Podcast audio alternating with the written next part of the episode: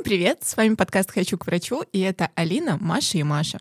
У нас сегодня такой теплый, лирический и необычный выпуск. И это не только потому, что он предновогодний, а потому что этот выпуск про нас, про наши эмоции, переживания и ошибки. Возможно, послушав его, вы вынесете для себя что-то полезное, научитесь на наших ошибках или же просто посмеетесь. Ведь сегодня мы вспоминаем универ. Уверена, что у вас тоже хватает захватывающих историй про мед, поэтому ждем ваши истории в нашем инстаграм и будем их вместе обсуждать обсуждать. Как раз помимо кануна Нового года сейчас преддверие зимней сессии, так давайте вспомним, что сейчас происходит в жизни студентов. У кого-то сейчас самая первая в жизни сессия близится, и он вообще не понимает, что происходит. А кто-то уже знает масштаб трендеца и судорожно готовится к анате, гесте, топочке, микре или ОЗЗ. Или не готовится, а в панике пересчитывает, сколько времени останется на каждый вопрос, если начать учить вот прямо сейчас. Как круто, что у нас уже который год нет сессии. Да, хорошо о таком вспоминать, когда Добби уже свободен. Что нам еще может грозить после всего, что мы пережили? Работа? Понятно, что сессия для абсолютно любого студента, который волнуется за свою учебу, это стресс. Но вот и само обучение в меди не меньше стресса приносит. И речь сейчас не только о академической нагрузке. Обучение в меди очень специфическое, мягко сказать. Да, мне кажется, что обучение в меди покрыто мраком и тайными легендами не меньше, чем истории про нереальное поступление или про то, как получить в меди красный диплом. И это неспроста, потому что врачи изучают много разных наук, о которых нормальные люди, возможно, даже никогда не слышали. И если ты в компании начинаешь что-то такое обсуждать, то на тебя очень криво поглядывают. Да, сразу вопросики. А вы трупы видели? А время поспать бывало? Или правда, что с первого курса вас всех гнобили, чтобы характер закалить? Мы вот универ закончили пару лет назад, но эти вопросы прилетают до сих пор. У меня иногда бывает ощущение, что я на парах или на практике, и вообще пациенты не мои, работа не моя, и я здесь точно не работаю. Какие у вас вообще остались впечатления после обучения в медунивере? Можете одним словом писать? Ну, наверное, это было интересно. И жестоко. И стрессово. Девчонки, вот вам не хватает студенчества? Может, хотелось бы вернуться? Интересный вопрос. А, на сегодняшний день мне кажется, что мне просто не хватит ни физического, ни психического здоровья еще раз это вывести. Но вот чего мне точно не хватает с универа, это ощущение постоянного роста, развития, совершенствования и вот этого вот э, ощущения сплоченности, потому что все вместе занимаются одним и тем же. Ты в потоке такой, да. Да. А я, если честно, вернуться в это время не хочу. Бессонные ночи, нехватка времени, на любое предложение от друзей куда-то сходить приходить, ты говоришь, ой, у меня коллоквиум, а завтра зачет, у меня сессия, я сейчас не могу никуда выходить. И это бесконечный круговорот. А мне кажется, что моя память играет со мной очень злую шутку, ну, как это обычно бывает, что плохое уже забылось, а хорошее осталось. И мне кажется, что я бы вернулась, но уже с знаниями, которые есть у меня сейчас, со знанием того, что нужно, что не нужно, что некоторая информация абсолютно бесполезная, то есть по-другому бы распределяла время и, возможно, чуть больше бы социализировалась и отдыхала. А вы вообще хотели быть врачами? Как вы оказались в медицине? Когда-то очень хотела. Я всегда думала, что у меня талант к языкам. В старших классах я готовилась к Олимпиаде по английскому, и еще с детства мне бабушка всегда говорила, вот, Маша, ты должна быть врачом, должна быть врачом, а я сопротивлялась. А потом посмотрела доктора Хауса, и да, я вот из этих людей. То есть у тебя есть в семье врачи? Прабабушка у меня хирург, бабушка фельдшер, но с прабабушкой я практически не знакома. Она умерла, когда мне было где-то годика три, поэтому основное влияние действительно оказал доктор Хаус, и я впечатлилась, наивно думала, что профессия такая классная, благородная, э, все дела. И вот я такая вдохновленная, сворачиваю все олимпиады по языкам и решаю готовиться к поступлению в мед. Это было вроде бы в девятом классе, и три года жила этой мыслью. Поступила, и все, пути назад уже нет. Да, я вот помню момент, когда я поступила, и как мы радовались. Э, мы с родителями сидели в этот момент, ужинали, вывесили списки, я вижу в них свою фамилию, и это просто не описать словами. Родители побежали открывать шампанское. Э, я была нереально счастлива. Ну, конечно, это такой важный, ответственный момент. Это по факту финальная точка обучения в школе. Только непонятно, кто больше радуется, родители или абитуриент. Кстати, папа мой до последнего настаивал, чтобы я шла в инженеры или сварщики, потому что тогда я бы перенимала семейное дело и могла бы работать с ним, а не в поликлинике. Вот что бывает, когда у папы две дочки, но он не теряет надежды, да? Да, врачей, кстати, в семье у меня нет. И вообще идея поступить в мед э, закралась, когда к девятому классу я уже трижды пересмотрела «Анатомию страсти». Ну, конечно, когда в ней еще не было 15 сезонов. Я, кстати, Хауса и Грей посмотрела только, наверное, на курсе третьем, точно не раньше. Ну, а я вот после просмотра стольких серий «Анатомии» к девятому классу точно была своего рода врачом. Маша, мы с тобой просто медийные жертвы, получается. Интересно, сколько нас таких придурочных? Думаю, что много. А, ну вот с 10 класса я начала готовиться к поступлению, химия, биология. А, что парадоксально, ни химию, ни биологию я не люблю. Но выбора как-то не было, пришлось их учить. Да, потом еще этот шок первокурсника, когда ты понимаешь, что школьная биология и химия тебе не то чтобы сильно в универе пригодились. Ну и хорошо, потому что не очень классно было изучать пестики, тычинки и папоротники с фасоликами. А я сама не очень помню, почему я решила поступать в мед. Помню, что я хотела быть продавцом сладкой ваты, чтобы ее безгранично есть, потом художницей, потом адвокатом, и как-то в седьмом классе просто стрельнула быть врачом. Вот такая вот странная эволюция получилась. И как родители восприняли такую идею? Точно лучше, чем продавец сладкой ваты. Но вообще у меня в семье врачей нет. Папа не особо был в восторге от этого решения. Он говорил и про специфику работы, и про зарплаты, и про профдеформацию, и пытался подсветить, э, на его взгляд, мои лучшие там стороны, типа любовь к рисованию. Мама радостно восприняла. Говорила, что сама в юности хотела быть врачом, но побоялась поступать. А папа точно не врач? Нет, папа точно не врач, но он точно что-то знал. И вот в девятом классе вопрос уже стал более конкретно, потому что у меня была гимназия, классы с профилями, и я пошла в биохим-класс, потому что все таки как бы идея поступать в мед оставалась со мной. Не знаю вообще, насколько это адекватно подростку в 14 лет э, говорить о том, что он должен определиться с будущей профессией. Ну ладно, речь сейчас не об этом. Папа вплоть до 11 класса, до чего уж там, до сегодняшнего дня придерживался своей позиции, но как бы сохранял нейтралитет. Он сказал, что не приветствует мою идею, но они с мамой меня поддержат э, при любом моем решении. И думаю, это было очень мудро со стороны родителей мягко меня направлять, не давить и все-таки поддерживать меня. Поэтому, мам, пап, спасибо вам. А вот если бы вы не поступали в мед, где бы вас можно было сейчас искать? Я думаю, было бы либо архитектором, либо дизайнером, что-то из этой области. А я вот с детства помню, что хотела быть никем. А это значит, что деньги у меня берутся из ниоткуда, то есть я не сижу у кого-то на шее. А я занимаюсь саморазвитием. При этом кем-то работать я все же могу, но это чисто так, для себя. Никогда не видела себя в какой-то обычной профессии, типа учитель, продавец или водитель. С детства знала, что не хочу работать. Поэтому ты работаешь в поликлинике, в нескольких оптиках и еще ведешь блог. Да, все как я и мечтала. А, но вот реально, я как сейчас помню, мне 5 лет, и я точно уверена, что работать я не буду. Угу. Прошло 20 лет, Маша и 60 пациентов за смену. Ну вот если серьезно, я бы была лингвистом. Обожаю языки. И даже в универе моим любимым предметом была латынь. А я всю осознанную юность была уверена, что тоже буду поступать в ИНЯС. Мне языки прям очень хорошо залетали, и моя будущая профессия мне виделась такой легкой, болтливой. А, возможно, мы с тобой были бы коллегами, Маша. И вот собрались три врача, как девочки нас с вами занесло. Да уж. Давайте вспомним, что самое первое, с чем вы столкнулись в университете. Первые пары, первые занятия. Первое, что меня поразило в меди, это каким образом у нас проходили пары по анатомии. Мы учили всю теорию на русском и на латинском языке. Ну, так, естественно, отвечали. Типа локтевая кость, ос, ульна. Вот бугристость локтевой кости, туберозитас ульна. Ну и все это показывали на анатомических препаратах. И вот первая пара по анатомии у нас была в понедельник. Уже на среду нам задали выучить позвоночный стол, ребра и еще что-то, мне кажется, и уже быть готовыми это отвечать. А первая пара по латыни пятницу. И получается, что тебе надо быть готовым в среду, несмотря на то, что учебники ты тоже получаешь в среду. И читать все это грамотно, правильно, потому что нас за это тоже ругали, когда мы неправильно что-то произносили. Но как ты это будешь делать, это сугубо твои проблемы. Да, и в принципе сама суть того, что без всяких объяснений тебе просто все нужно выучить дома, для меня после школы было неожиданностью. Только на первых занятиях нам что-то минимально объясняли, а дальше мы почти всю пару просто отвечали.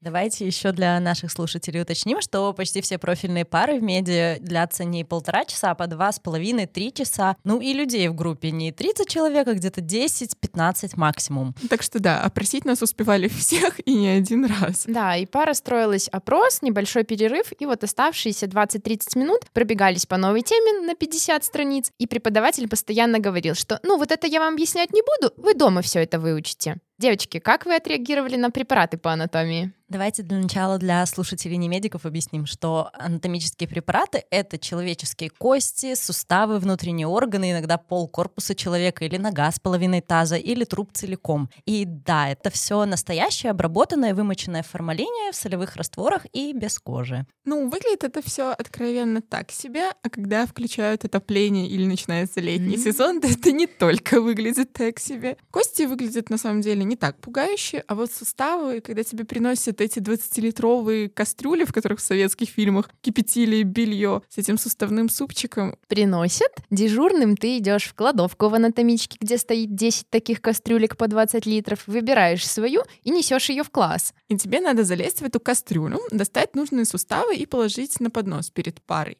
А нужно сустав на самом дне, под стопой и кистью какой-нибудь. Кастрюля глубокая, перчатки короткие, по локоть лезть не хочется. И ты сперва ловишь кисть с предплечьем, чтобы потом ими словить нужный препарат с самого дна. Вот такая вот рыбалочка получалась. Да, было дело, а потом еще уходишь весь день формалином воняешь. Вообще благовоние. Слушайте, а глаза у вас были? Да, бычьи из какого-то завода. В принципе, мне кажется, у нас все было. Я сейчас вспомнила, как у нас один раз покарались забытые перчатки. Маша, помнишь, как нам устроили на паре игру в горячую картошку с яичком? Настоящим мужским яичком. Чего? Да-да, было дело. А, пара человек забыли на пару перчатки. Нас всех поставили в круг возле стола, и преподаватель сказала каждому в руки брать яичко, независимо от того, есть у тебя перчатки или нет, и отвечаешь с этим трофеем в руке. Передаешь его дальше по кругу. И вот так вот несколько кругов мы все отвечали про яичко. Отходя от анатомии, мне запомнилась фраза преподавателя по общей химии буквально с самых первых пар. Он никакая учеба, никакие твои академические успехи не стоят ни одной слезинки, особенно если через 10 лет ты не будешь об этом помнить. Ну вот уже прошло почти 9 лет. Но все-таки студенты, повторяйте себе эту фразу все 6 лет, и, конечно, нам бы ее кто-нибудь повторял ну уже все. Да, это очень дорогие слезы, когда тебе прилетают «Садись, несчастная, четыре баллы». И это только потому, что ты не вспомнил размер шипика какого-то червя. Просто форточку, чтобы инфа не улетала. Говорили быстренько, помнишь? Он такой, закрой форточку быстренько. Не-не-нет, он говорил, э, так форточка закрыта, в смысле у тебя из головы вылетела? Ну ищи по кабинету. Да-да-да. А, я вот анализирую нашу биологию и понимаю, что я просто садилась и учила параграф от первой строчки до последней, практически наизусть, потому что по-другому было просто невозможно. Ну, это страниц 20, ну, ну где-то обычных так, тетрадных да. 20 страниц получалось. Тебя вызывают к доске, и нужно рассказать все практически дословно. Имя, фамилия какого-то ученого, размеры каких-то букашек с точностью до сотых миллиметра. Жесть. Да, это же ценнейшая информация, которая очень пригодится врачу в профессии, правда? При этом мы сидели по струночке, нам нельзя было не открыть ни конспекты, ни учебники, вообще ни какие-то свои пометки, записи. То есть мы иногда делали шпору на пару, чтобы можно было со шпоры что-то повторить перед твоим устным ответом. И это, наверное, так часа полтора длилось ровненько. Мне кажется, иногда и больше, потому что нас опрашивали и до перерыва, а и после перерыва. Да, и у нас, получается, из 14 человек за пару спрашивали, наверное, 12. Ну, вот. минимум. Ну, мы такие высчитывали. Так, меня спросили, в следующий раз вряд ли. Вот типа такого плана. Не то, чтобы это работает. Ну вот у нас биология прошла, кстати, вот вообще нежно, любя, по крайней мере, первый семестр. Во втором семестре у нас поменялся преподаватель, и была такая препод слегка сексистка, но даже это не особо подпортило впечатление от предмета. Мне очень нравилась биология. Нежно и любя, у нас пара начиналась в 8 утра в понедельник, и в 7.59 препод стоял у двери, эквивалентно секундной стрелки на своих часах закрывал дверь. И если ты в 8.00 не в кабинете, ты просто отправлялся на платную отработку, и всем было все равно, почему ты опоздал на 2 секунды. Бедная Алина, как же ты успевала? Ой, сложно в это поверить, но тогда я не опаздывала, тогда как-то страх меня мотивировал. Но иногда ты бежишь, видишь, что тебе осталось две минуты до пары, а тебе еще весь корпус пробежать, а у тебя сумка килограмм 10 с этими учебниками, халатом, сменкой. Дыхание сбивается, короче, да. Для будущих студентов добавлю, что чтобы попасть на пару, нужно сперва понять, на какой кафедре э, преподается предмет, найти эту кафедру и уже там в расписании найти нужный кабинет. Прикол в том, что кафедры часто находятся не в одном здании, или бывает такое, что одна кафедра, но часть ее кабинетов находится в университете, а часть в какой-нибудь больнице. Так вот, этот препод видит, что ты уже несешься по коридору последние 50 метров, рывок, и он начинает поток подколок и злорадства и отсчитывает последние секунды вслух. С биологией я помню такую историю. А, я вообще в универ всегда приезжала заранее, где-то 7.30-7.40 уже была там, потому что так у меня приезжала электричка. А, ну и вот я спокойненько еду себе в метро, вижу свою одногруппницу, мы поздоровались, начали обсуждать тему сегодняшнюю. Едем спокойно, и тут э, вагон метро просто останавливается в туннеле. Мы переглянулись, сразу как бы, ну, остановился, остановился, сейчас поедем. Но когда прошло 10 минут, мы уже напряглись и поняли, что что-то не так, так, и мы слегка так опаздываем. Затем поезд все-таки доехал до станции, но там он опять остановился и никуда не двигался. Мы приняли решение, что надо выбегать.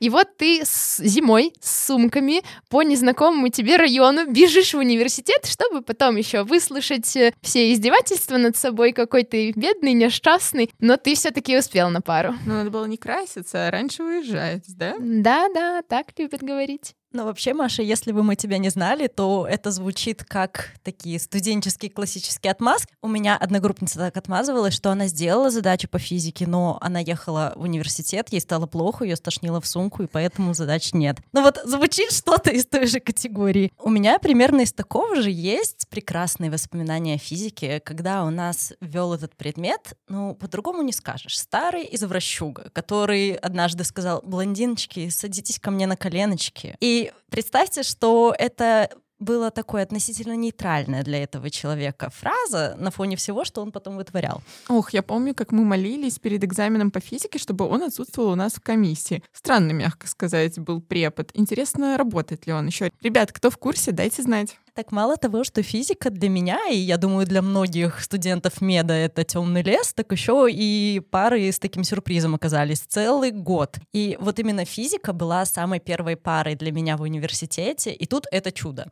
У нас был стандартный опрос в начале пары, техника безопасности. Каждое занятие начиналось с того, что он выбирал жертву из нашей группы и задавал вопросы, где здесь ящик с песком, где огнетушитель. А кабинеты постоянно меняются на минуточку, и если ты не знаешь, что он ставил двойки. Человек вообще-то просто о вас заботился, оберегал, а вы вот не поняли, неблагодарные. Ага, лучше бы он наше психическое здоровье оберегал. На каждую пару нам нужно было рассказать теории, написать подробный конспект по теме и решить задачи. И он нам в самом начале сообщил, что была такая волшебная опция. Раз за семестр можно взять Джокер. О, я уже в предвкушении подвоха, так сказать. Это в тебе опыт говорит. Первокурсники наивные, они верят такому. По вот. крайней мере, очень хочется в такое верить. И нам хотелось, мы поверили. И когда один из наших одногруппников решил воспользоваться такой опцией, то есть ты говоришь, у меня сегодня Джокер, меня нельзя вызывать, и ты такой уже расслабился, сидишь, отдыхаешь, а преподаватель говорит, ну хорошо, Джокер это значит, что ты не пойдешь к доске отвечать, а задачи ты не сделал, конспект не написал, ну держи две двойки. Фу, какая некрасивая и мерзкая подстава. Да. У нас вот физику вел шикарный мужчина. Курс физики у нас в универе входил, и вышмат, и статистика, я в них вот хорошо разобралась, и даже физику начала понимать. С ним было классно. Да, он тогда еще был, наверное, заведующим кафедрой, если не ошибаюсь. Такой рассудительный, спокойный, все понятно, все интересно. Наверное, один из лучших преподавателей за 6 лет. Согласна. Ну, я на этой кафедре вообще больше никого, кроме нашей звездочки, не видела. Он нашим куратором еще был весь первый курс. Серьезно, куратором? Таких людей ну, как таких людей можно вообще ставить кураторами? Все в универе знали, кто он такой и как он себя ведет. Мягко говоря, неадекват. Да, еще есть моя любимая история, что на первом занятии по физике он задал нашей группе задание, что кто-то один должен подготовить доклад про его личность. То есть реально на следующем занятии человек выходит и отвечает, преподаватель такой-то, такой-то, родился тогда-то, закончил университет в таком-то году, такие-то заслуги у него перед Родиной, ну, что там еще было у него в жизни. Вот это уровень самолюбования. Да, еще на 23 февраля он нам сказал, что как его кураторская группа, мы должны подготовить ему поздравления. И одна девочка играла на гитаре, кто-то стихи рассказывал, но суть в том, что мы всей группой пришлось нам написать открытку. И мы написали, что вот преподавателю от вашей любимой группы. Он ее читает и такой, ну, вообще-то, любимому преподавателю, а не от любимой группы. Короче, изгалялся над нами целый год, и мы просто молились, чтобы он не попался на экзамене к нам. Я даже слышала, что когда-то его избили иностранные студенты за такие издевательства. Не знаю, насколько это правда, но в наши годы ходили такие слухи. Да, я тоже эти слухи слышала, и это, конечно, ужасно, но мне кажется, предпосылки немножко угадываются из рассказа, да. Э, мы как-то проходили силу трения, и он заставил одного из нас, кстати, это была я, лечь на парту, и он берет тебя за руки, тянет и говорит, вот, ребятки, это сила трения, а мы как бы не тупые, мы понимаем. То есть ручку о ручку потереть вот так вот, это, это слишком, нужно обязательно человека на парту уложить. А нашу одногруппницу он как-то заставил э, купить ему булочку. Они столкнулись э, в коридоре, коридоре, и он сам выронил свою булочку. Э, это было за две минуты до пары. Она говорит, вот у меня будет перерыв, я куплю вам новую булочку. Нет, он заставил э, прямо в этот момент с ней пойти и купить ему новую булочку.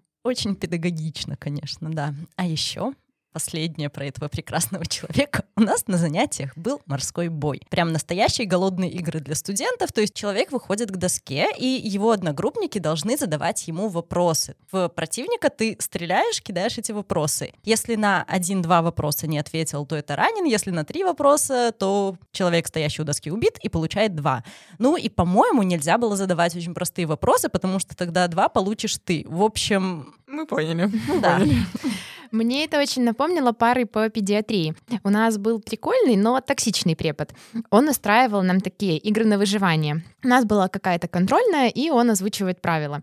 Если ты сдаешь того, кто списывает, ты получаешь один балл, а тот, кто списывает, соответственно, минус один балл. Так себе можно было набить около трех баллов. Если он замечал, что ты видишь, как кто-то списывает, но при этом не сдаешь этого человека, то вам обоим по минус два балла. И как это у вас в группе прошло? Ну, вообще у нас хорошо все прошло. Никто никого не сдал, мы еще и помогали друг другу. Но было стрессово и необычно.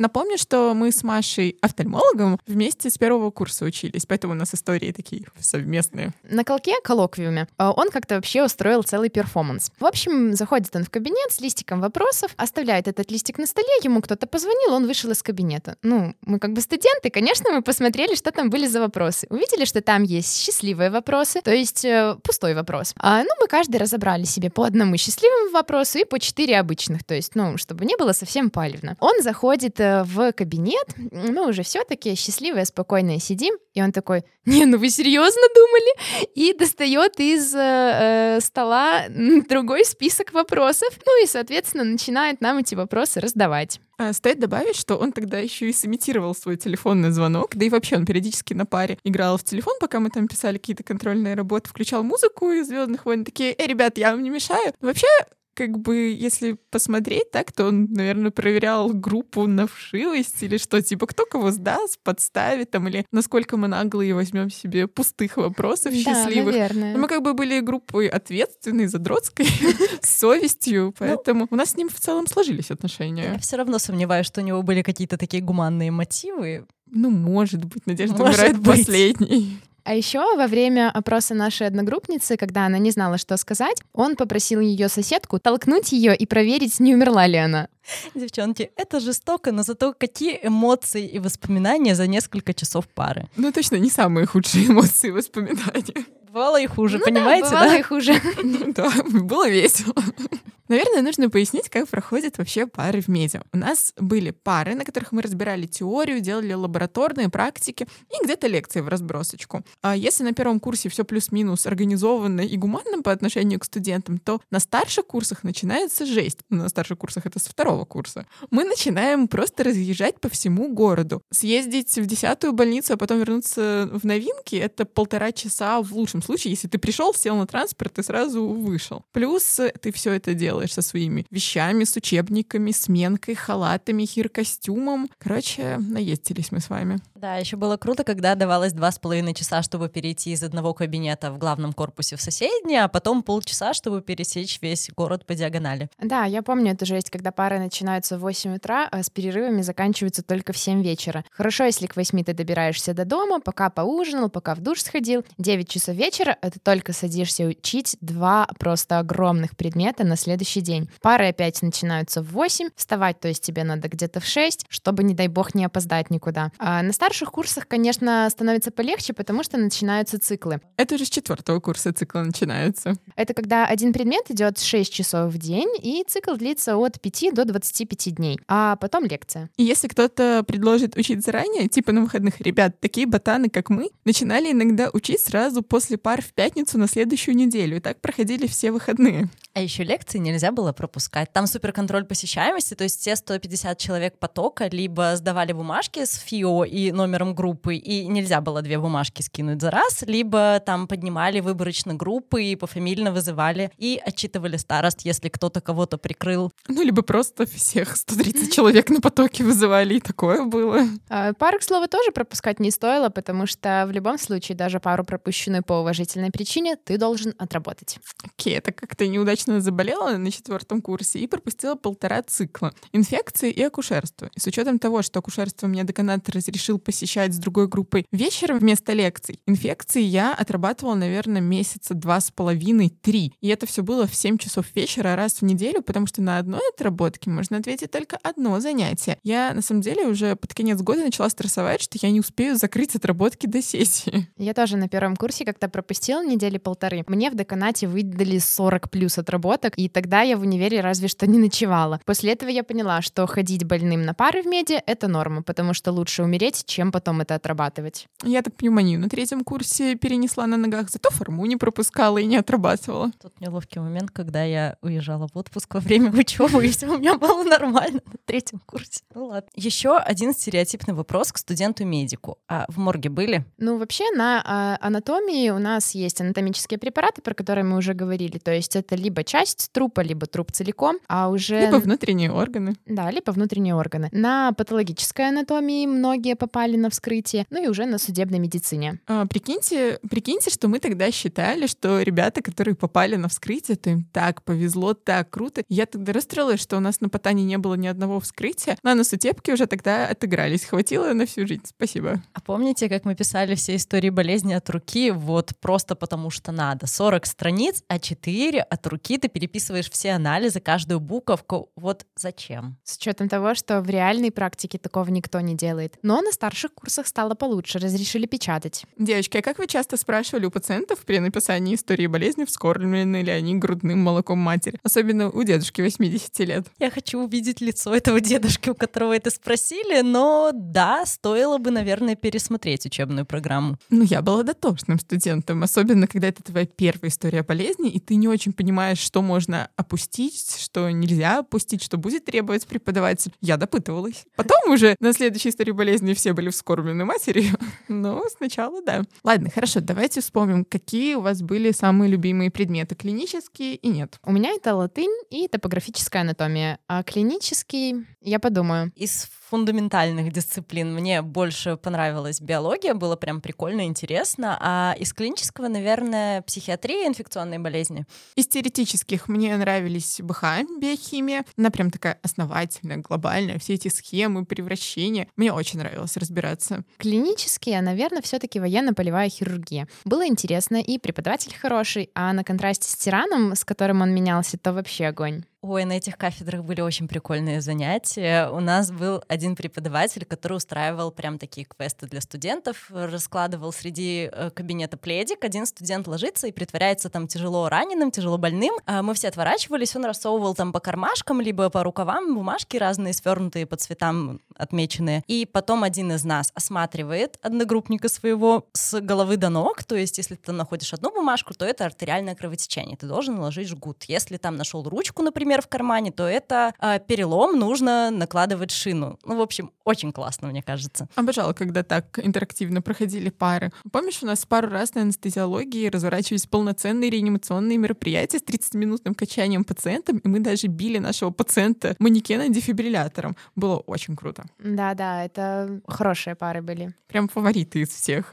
Что касается меня, и моих предпочтений по клиническим кафедрам, то не могу сказать, что у меня есть прям тот предмет, который я любила больше всего. Мне тоже нравилась психиатрия, инфекции, но я точно знала, что я не хочу связывать свою жизнь с таким. Мне нравилась педиатрия и особенно неонатология. Я даже в какой-то момент э, хотела бросить всех этих 18 плюс людей и перейти к своим миленьким крошечкам, но потом походила на пары, посмотрела на несчастных детей и поняла, что моя психика с этим не справится. Э, забавно, что никто из нас не работает в тех специальностях, которые нам нравились в универе. Да, еще очень много зависит от преподавателя, что на парах, что на экзамене. Про экзамены и инфекции, кстати. У меня выдалась э, очень тяжелая зимняя сессия тогда на пятом курсе, когда мы как раз создавали инфекции. У меня умер дедушка на Новый год, а экзамены начинались тогда буквально через несколько дней. Сложные четыре предмета, такие объемные. Вот там реально получилось похорон на педиатрии. Инфекции мы сдавали тогда, кстати, последними, и к ним уже сил у меня просто не оставалось из-за всех этих событий, да и из-за экзаменов. Понятно, что я готовилась, но абсолютно без уверенности. Так вот, я тогда пришла на экзамен, тяну билет, и преподаватель, которая у нас заменяла пару раз пару, такая, о, Алина, типа, привет, я знаю, что ты знаешь, погнали быстренько ко мне, быстро ответим,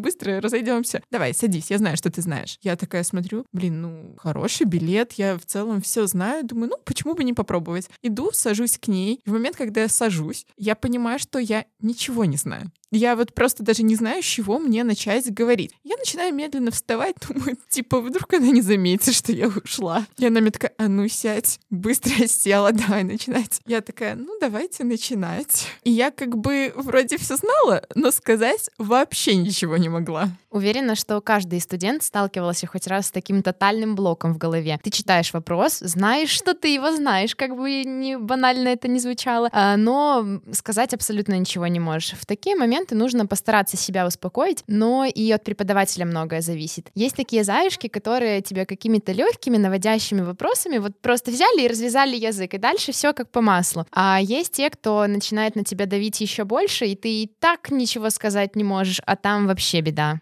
Девочки, чтобы вы понимали, как меня переклинило, у меня был первый вопрос — брюшной тиф. Я не могла назвать даже возбудителя после того, как мне преподаватель такая «сальмонелла». Я такая «да, сальмонелла». Она такая «ну, брюшной тиф, сальмонелла я не могла сказать, что это сальмонелла тифи. И преподаватель мне пытается помочь и говорит, посмотри на свою задачу. А задача — это клинический случай, где описаны все симптомы, лечение, ну и так далее. И она меня спрашивает, что тут за диагноз? Я отвечаю, что это брюшной тиф, и препод такая, верно, но может ты просто прочитаешь мне симптомы и задачи на первый вопрос, мы уже пойдем дальше? Я такая, а, ну давайте. Ну и после этого уже как-то блок снялся, у меня развязался язык, все пошло по маслу, и остальные там три вопроса я ответила блестяще, поэтому все прошло хорошо по итогу. Это просто невероятно приятно, когда такое отношение на экзамене, преподаватели с адекватным отношением просто святые люди. Да, я согласна, хотя мы с вами всегда были готовы. Напомню, что у нас три красных диплома на троих. И зубарили мы жестко, но получается, что даже когда ты готов, и когда ты учишься на 9-10, то у тебя все равно есть проблемы. Да, помните пулемета на топографической анатомии, когда минута-полторы на человека замялся, все, пересдача, причем это такая быстрая, практически немучительная смерть для студента. Очень человечно. А в меди все как бы на контрасте. Или экзамен полторы минуты, или на полтора часа. Я как-то получила 6 по зачету по анатомии по ЦНС, центральная нервная система. Меня это не устроило, естественно. А у нас, мягко сказать, с преподавателем были натянутые отношения, но она все-таки мне разрешила передать этот зачет, но при условии, что я буду приходить только после других пар, отвечать после людей, которые сдают в первый раз. Ну, меня это устроило, естественно. Я согласилась. Ну и начался этот марафон. Я приходила стабильно 2-3 раза в неделю, как она мне назначала. Сидела весь опрос других студентов. А по итогу мне говорили, я устала. У меня нет настроения продолжать. Прийти в другой день. Я занята. Так продолжалось полтора месяца. И я как бы человек ответственный. Я готовилась к каждой такой своеобразной пересдаче. И спустя полтора месяца я знала эту ЦНС просто наизусть. Она у меня от зубов отскакивала. И знаете, сколько я получила на пересдаче? Семь. Я полтора месяца мучилась за один балл, который вообще не сыграет никакой погоды. То есть я не понимаю, почему мне поставили семь, потому что я ответила блестяще на пересдачу, это и все. Чтобы вы понимали, это же преподавательница нашего одногруппника на экзамене опрашивала около двух часов, а он при этом еще и болел. У меня как-то на экзамене была история, что попался отличный билет, я себе все написала, с полной уверенностью э, ждала, когда же меня позовут отвечать, сажусь к преподавателю, а она забирает мой листик, ничего меня не спрашивает, и просто начинает из листочка вычеркивать слова, и такая, это к вопросу не относится, минус. Три минуса э, — это минус балл. Я в шоке начала спрашивать вообще, что происходит, почему меня ничего не спрашивают. Экзамен на минуточку устный. Я ведь, ну, для себя все эти пометки писала, чтобы не запутаться во время ответа, а она такая, и это тоже к вопросу не относится, минус.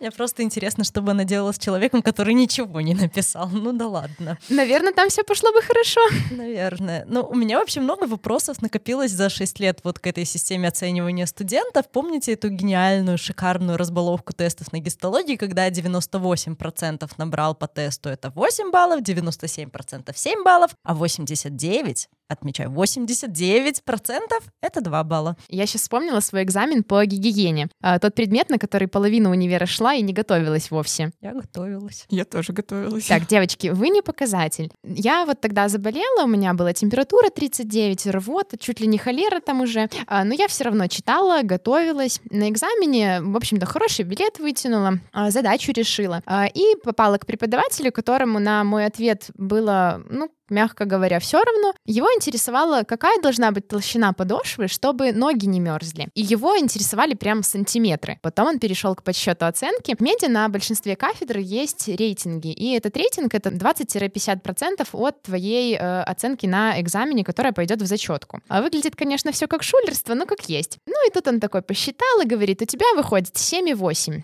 Значит, это 7. Я такая, в смысле 7? 7 и 8 округляется к 8. Вы правила округления не знаете, что ли? Вот прям так и сказала, да? Может быть, не дословно, но определенно это было с наездом, потому что я была очень взволнована всем происходящим. А, а он такой еще добавляет, я сейчас тебе задержусь, вообще 6 поставлю. По итогу мне 8, но сама суть. У меня тоже есть история про экзамен по гигиене. Я все круто ответила, у меня был хороший билет, и мне повезло с преподавателем, очень адекватный, лояльный. И тут просто в конце моего ответа, абсолютно не связано с вопросами в билете, преподаватель спрашивает, какие яйца самые лучшие, а? Я такая, что? Девочки видели мое лицо. Я понимаю, что в учебнике такого не написано. На лекциях такого не было. Ну, типа, самое время включать клиническое мышление. А он такой повторяет, какие яйца самые лучшие. Я сижу и вообще не понимаю, в какую мне сторону грести. Какие яйца из всех выбрать? Начинает там плести что-то про обогащенные селеном. Он такой, а это какие? Я сижу такая, Типа, блин, что ты от меня хочешь? Я и так какие-то знания из своей головы достала непонятные. А он такой, лучше? Это молодецкий. Эх, ты да не знать. Это вам сейчас смешно. Мне тогда было вот совсем не до смеха. Я сижу и такая, блин, валят, валят, что же делать? А меня один раз чуть не выгнали с экзамена по физике. Я просто сидела, подсказывала девочке своей одногруппнице, которая физики вот вообще не алё. Я тоже не совсем алё, но к экзамену немножечко так это подучила. Вот, преподаватель все это заметил, такой, эй, две красавицы с задних парт, а ну вышли быстро отсюда. А это первый курс, чуть ли не первый, там, второй, наверное, экзамен в жизни, и я на таком стрессе, у меня просто полились градом слезы из глаз. Преподаватель на меня смотрит, глаза по 5 копеек, он просто ни слова не сказал, развернулся и больше вообще нас не трогал. Но все равно стрессанула я очень сильно. А помните хендмейдные э, металлоискатели? Как перед некоторыми экзаменами, перед тем, как впустить студента в кабинет, дежурный преподаватель гигантским магнитом водил около ушей, чтобы найти микронаушники. Было дело. Вы вообще знаете, чтобы кто-то с микронаушниками сдавал? Потому что в нашей задротской группе такого точно не было. Ну, у нас бывало как-то на див-зачете по радиационной медицине. У нас практически вся группа, мне кажется, сдавала с наушниками, и у кого-то прям очень громко и на перебой работали эти наушники. Было прям слышно, что кто кому подсказывал. И у кого-то среди этого зачета вывалился этот наушник на пол и просто такой дзинь-дзинь-дзинь по полу и поскакал. А взаимопомощь в универе? Вы вот помогали однокурсникам, одногруппникам? Потому что у нас в группе все по максимуму старались друг другу помочь. Ну, я бы и не сказала, что у нас была очень дружная группа группа, но да, мы всегда помогали. Да, взаимовыручка, мне кажется, она включается вот где-то в моменте стресса перед экзаменом и зачетом. Мы тоже всегда старались друг друга выручать. Я вот как-то коллоквиум по, не скажу какому предмету, сдавала два раза на компьютере, то есть сначала за себя, потом за подругу. Но это не всегда работает, потому что на экзамене по топографической анатомии вот я стою возле препаратов, готовлюсь, там продумываю, что отвечать, ко мне подходит одногруппница и прям с огромными испуганными глазами держит в руках стопу и такая, Маша, что мне ответить? Я смотрю, Patro. Стопа. Я по ней знаю только название костей и две связки. Я чувствовала себя таким предателем, но я действительно не могла ей ничего подсказать. Это несчастную стопу боялась вот все курсы по анатомии. Я как-то на экзамене по БХ, по моей любимой биохимии, которую я хорошо знала, мне попался билет с витамином Е. Ну, он есть, токоферол, антиоксидант, жирорастворимый. Все, это все, что я могу на него ответить. И я понимаю, что на предыдущие вопросы я там накатала на пару листов А4 и на контрасте вообще по витамину Е кот наплакал. Э, я начинаю спрашивать рядом сидящего Стаса. Он тоже красный дипломник из нашей ботанской тусовки. И он мне такой, ну да, это витамин. Я такая, ну, конечно, витамин. В вопросе написано, что витамин. Что мне про него сказать? Он такой, ну, ем, ну да. Я такая, блин, ну вот просто спасибо. А в момент наш хороший тоже знакомый, умный парень сидит и максимально тупит на цикле Крепса. А цикл Крепса — это просто основа биохимии. А, там 10 э, превращений плюс коферменты, то есть это гигантская реальная схема, но ее просто обязательно надо было знать к экзамену, а парня просто переклинило. Да там же даже запоминалочка была. Кто не знает цикл Крепса, у того не будет секса. Ах, вот оно что. Ладно, шучу, у меня 10 по биохимии за экзамен. И не та эта напоминалочка, вот прям не та. А, и вот я начинаю ему нашептывать этот цикл Крепса на свой витамин Е я уже забиваю, потому что тот парень вообще сидит никакой. Нам пару раз делают замечание, что сейчас двоих выгонят, но я все равно ему продолжаю шептать. И я уже додиктовываю, наверное, до восьмой-девятой реакции, и меня вызывают к моему экзаменатору. Я встаю, молча сажусь к преподавателю, и вместо «здравствуйте» выдаю оставшиеся полторы реакции.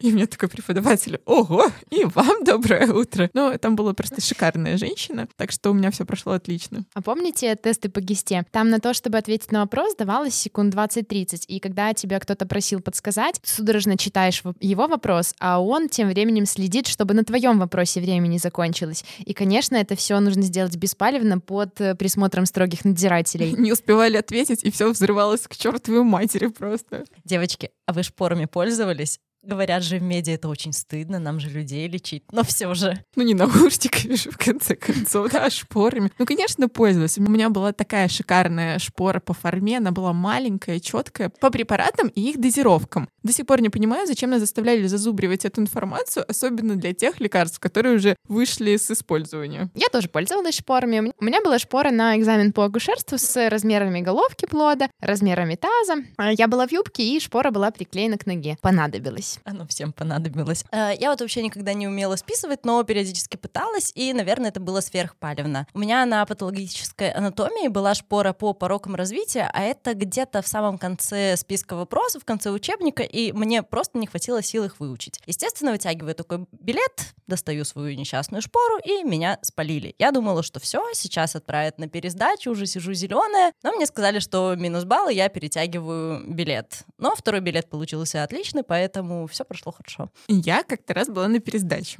У меня прям на сессию начался отит. И хоть в медиа ты привыкаешь даже мертвым идти на пару или на экзамен, тогда мне было вот совсем плохо. И я пропускаю экзамен по подфизу. Прикол в том, что между экзаменами промежутки по три дня, и получается так, что день ты заболел, день экзамен по подфизе пропускаешь, три дня до экзамена по хирургии. Два экзамена пересдавать не хочется. А вопросов по хирургии было просто тьма. Э, да, там вопросов 200, наверное, было к экзамену. И вопросы в медиа — это не такие маленькие точечные вопросики, а типа столбняк. Ты открываешь учебник, а там по столбнику 45 страниц. И у тебя еще 199 таких же вопросов и меньше 72 часов на повторение всего. Да, очень круто проходить предмет полтора года с парами по два раза в неделю, а потом все это как-то повторить и всунуть себе в голову за три дня. Да, я тогда сидела, учила это все до самого утра, плакала от того, что у меня просто болит жутчайшее ухо, оно все еще стреляло в сустав. И я пришла на экзамен, на меня нагнали за то, что у меня ватка в ухе какая-то была, заставили это все достать. Я говорила чуть рот открывала, но сдала хорошо. Ну, вообще, в целом, экзамен — это очень субъективная вещь множество факторов может повлиять на твою оценку. Помню, как на экзамене по топке преподы ругались между собой, кто пойдет после экзамена консультацию проводить. И, скажем так, короткую спичку вытянула преподавательница, к которой я шла отвечать экзамен. Она дико разъяренная, и тут появляюсь я с какими-то вопросами. Э, не очень приятно, когда на тебя пытаются выплеснуть всю злость. Для меня закончилось хорошо, потому что я была готова, но я в очередной раз убедилась, что роль экзаменатора играет э, важное значение.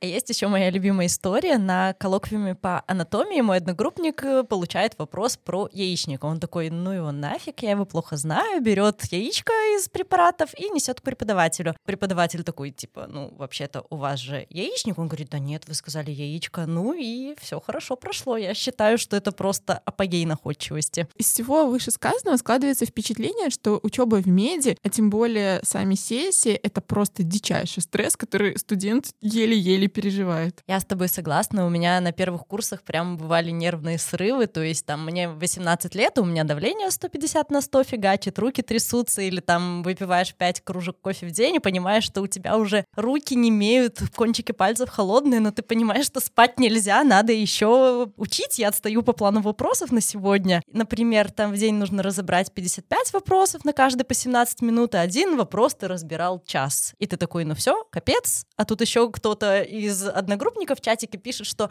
ой, ребятки, я все прочитал, я уже на второй круг пошел, повторяю, и ты просто деморализованный в панике сидишь. Это Маша, она всегда быстро разбирала вопросы. Ну, потому что подготовка к экзамену у меня ограничивалась просматриванием всего материала. Так как группа задротская, э, мы ко всем парам много готовились, поэтому к экзамену ты просто основную информацию, тезис на что-то просмотрел быстренько, учебник прочитал, ну и все. Ну, мне лично нужно было писать прям подробные конспекты по каждому вопросу. Вот я тоже. Я готовилась к каждой паре, но на экзамене мне тоже нужен был мой конспект, чтобы было тезисно все записано. Мне надо посадить реально пару десятков деревьев, чтобы все компенсировать. На начальных курсах, когда я понимала, что вот совсем ничего не успеваю, приходила к маме, просила меня обнять. Это где-то 5-7 минут по расписанию, и все, дальше заканчиваются слезы, идешь учить дальше. У меня с учебой стало немножко попроще, когда на четвертом курсе я переехала к своему парню. Родителей под боком нет, не можешь к ним прийти пожаловаться. Андрею было не то чтобы все равно, но он был занят работой, и он такой, ну да, это универ, это твои экзамены. Но на самом деле, какую оценку ты получишь, важно только для тебя. Всем остальным на это вообще пофиг. Поэтому хочешь ложиться спать, ложись спать. Не хочешь спать, значит, это твой выбор. Ну,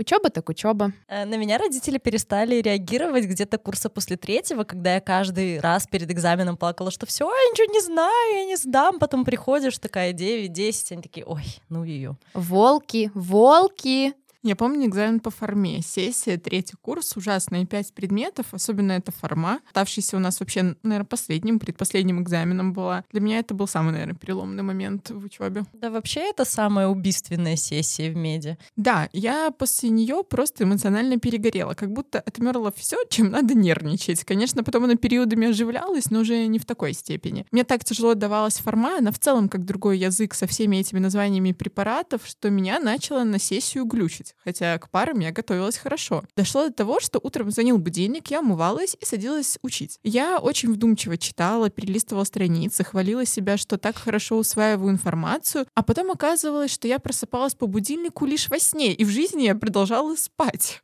Ложное пробуждение, хе-хе называется. Но вообще это жутко на себе ощущать.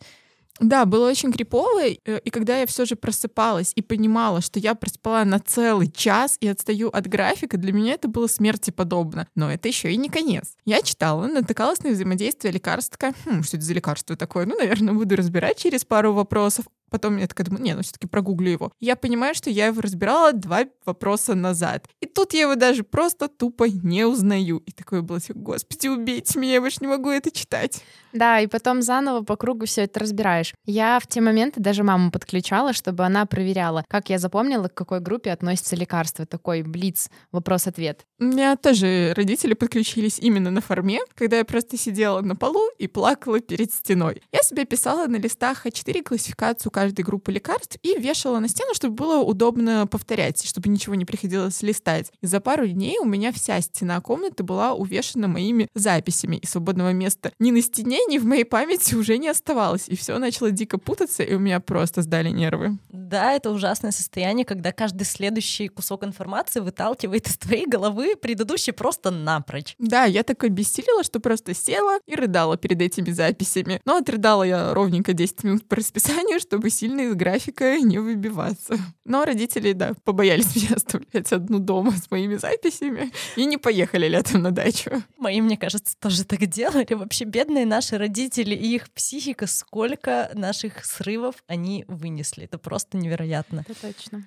Эх, а сколько рассветов было встреч, но никогда не забуду это ощущение, когда ты ничего не успеваешь, ты даже в этих сутках не успел поспать еще, а за окном лето, рассвет, такая приятная прохлада, птицы начинают петь, там собака под боком спит. У меня вообще во время учебы, да и на сессию особенно, был очень экстремальный сон. Бывало так, что я ложилась в 5 утра и просила родителей перед уходом на работу в 7.30 меня разбудить, потому что себе я уже не доверяла. Даже люди, которые максимально спокойно относились к учебе, не досыпали, страдали медвежьей болезнью, гипертензией. Кто-то за сессию худел на 10 килограмм, кто-то наоборот поправлялся. Почему мы сами себя загоняли в это состояние? Да оно как-то само, нервы разгоняются просто на максималке. И ничего с этим нельзя сделать, такое ощущение. Ну, либо не хочешь, либо привык так. Я на сессию просто не могла есть. Меня постоянно тошнило, и я пила только зеленый чай, потому что кофе я уже пить не могла. Поесть получалось только в день после сдачи экзамена. И так три недели. Это в нас синдром отличника говорит, я думаю. А что ж мы все про экзамены? Давайте поговорим. Была ли у вас та самая пресловутая студенческая жизнь? Ну, скорее нет, чем да. Либо она была просто совершенно другой. Во-первых, я точно так же, как и вы, один из представителей ботанов. И не потому, что у меня была там цель получить красный диплом, или не потому, что мной двигала идея, что я не могу чего-то не выучить, потому что я буду лечить людей, и это такая ответственность. Просто я не умею по-другому учиться. Это пошло со школы. Я не могу представить, как можно разобрать половину вопроса. Или разбираться, но не доразбираться. Ну, вы поняли, короче. Да, мы просто хорошо знаем Малину и знаем, что она такой контрол-фрик. Ну, только если самую малость. Потом этот уже красный диплом, он как-то само собой получился. А про ответственность, нет, я осознавала, конечно, что это здоровье людей, что я буду работать именно своими знаниями, но когда у тебя не закрыты базовые потребности типа сна, то как-то ты себе позволяешь лечь в 3 утра и проснуться в 7, так и не доучив что-то. Во-вторых, я вот не жила в общежитии. Мне кажется, это тоже какую-то роль играет в студенческой жизни. Маша, твои пару лет общажной жизни сказались на тебе? Ну, первый год в общежитии был довольно-таки скучным. А соседка была на шестом курсе, она много работала на скорой и планировала выйти замуж. А, в общем-то, поэтому интересы у нас были разные, ну и как-то спокойно было. А вот второй год, ну, там есть что вспомнить. Я вот не представляю, как можно готовиться к парам, тем более к экзаменам, когда у тебя в комнате есть еще кто-то. Я, когда на нервах, меня раздражает даже громко работающий холодильник, поэтому это точно не мой вариант. А в каком-то смысле, когда ты живешь в общежитии, у тебя нет кого-то контролирующего рядом, поэтому ты понимаешь, вся ответственность только на тебе, то есть тебе нужно взять и выучить. Но на сессию я уезжала все-таки к родителям, потому что там тишина, спокойствие вообще по полной. Но получается, что пресловутая студенческая молодость прошла немножко мимо нас, да? Я бы сказала, что она просто была абсолютно другой, чем у ребят из э, иных вузов. Но мы сами с вами сделали такой выбор. Все же дело в нас. Да, у меня была одногруппница, которая жила в общаге. Она такая, типа, перед сессией, перед экзаменом, ой, ничего не успеваю, ничего не успеваю. А потом оказывается, что она сидит, играет в Sims во время сессии. Когда я не успевала, я даже не ела, чтобы время не тратить. Но не сказать, что это прям хорошо и что так нужно делать. Вот к чему мы ведем. А к какому-то из ГОСов мы посчитали, посчитали, что за 6 лет обучения в медиа мы сдали порядка 55 экзаменов и див-зачетов. Див-зачеты — это что-то типа экзамена с оценкой, только называется зачет и сдается до сессии. А помимо экзаменов и вот этих дифференциальных зачетов, есть еще и обычные зачеты, которые иногда сдаются хуже всего. Короче, времени на учебу потрачено просто огромное количество. И напоследок, я подготовила небольшой блиц-опрос. Зачетка работает на студента? Что нужно для этого сделать? Определенно работает, только для этого зачетку сразу нужно заполнить чем-то хорошим. Да, я абсолютно согласна, что зачетка начнет на тебя работать не сразу, и вначале нужно на нее положить немножко нервов. Я бы сказала, что надо впахать очень сильно, не только нервов потратить. В любом случае, ни одна шестерка по латыни не помешает вам получить свои девятки, десятки дальше. Проверено на личном опыте. Ну, их даже, кстати, можно и передать для красного диплома, так для справки. Поступили ли бы вы в мед еще раз? Точно нет. Я бы стала филологической девой. А я думаю, что я немножко все-таки мазохист, потому что я, наверное, оказавшись перед этим выбором, сделала бы еще раз тот же самый выбор и пошла в мед. Не знаю зачем. Думаю, скорее да, чем нет. А, мне нравилось учиться, мне нравилось это ощущение псевдоизбранности, наверное, но точно бы не повторяла бы таких ошибок, как совершила в первый раз. От каких моментов вы хотели бы себя предостеречь? Я поняла, что погоня за знаниями — это намного эффективнее, чем погоня за оценками, потому что синдром отличника не всегда работает тебе в плюс, а оценка — дело очень субъективное. Абсолютно. Я бы тоже себе дала такого огромного пенделя и пересмотрела приоритеты, потому что нужно больше спать, больше развлекаться, но не совершать ошибок новичка, то есть не забивать полностью на один предмет, такой в надежде, а зачем мне педиатрия, выучусь перед экзаменом. То есть вот этот тонкий баланс нужно найти где-то пораньше. Я бы хотела себе предостеречь от этих потраченных нервов впустую. Понятно, что ты будешь э, нервничать и стресса не избежать, но все таки ко многим вещам надо относиться спокойнее, слегка пофигистичнее, что ли. И, наверное, точно не стоит думать, что мне этот предмет никогда не понадобится в жизни. Все-таки в медицине и в организме человека все сплетено и все неотъемлемо связано друг с другом. А, девочки, вы не жалеете вообще о таком длинном обучении? Семь лет и дальше всю жизнь. На самом деле было странновато, когда все твои школьные знакомые давно уже работают, могут позволить себе какие-то ништяки, а ты все еще такой студент уже шестого курса и ничего позволить себе не можешь. А потом еще год интернатуры впереди такой же, да. Но я все равно не жалею жалею, наверное, все плохое забылось, а знания, опыт и хорошие люди из университета все равно с тобой остались. Ну, нервные клетки, конечно, уже не вернуть. Я бы сказала, что я не жалею, это был реально классный, интересный опыт для меня. И несмотря на то, где я окажусь через там 10-20 лет, даже если не в медицине, то эти знания будут всегда со мной, и это очень круто. Девочки, что вы пожелаете ребятам, которые все же решили связать свою жизнь с медициной? По личному опыту никогда не берите целевое, чтобы поступить поступить в мед. Срок отработки имеет значение. А, я бы, наверное, хотела пожелать студентам беречь психику с самого первого курса, больше спать и гулять, и не пускать учебу на самотек. Я бы в первую очередь посоветовала тоже беречь свое здоровье, потому что это действительно бесценная вещь. Больше узнать про реальную медицину, думать о всех ее аспектах, в том числе и финансовых, ну и, конечно, любви, безопасности и волшебства. Э, на этом все. Команда ХКВ желает вам счастливого Нового года и удачной сессии. С вами был подкаст «Хочу к врачу». Подписывайтесь на нас, делитесь своими историями о студенчестве в Инстаграм. Еще услышимся. thank you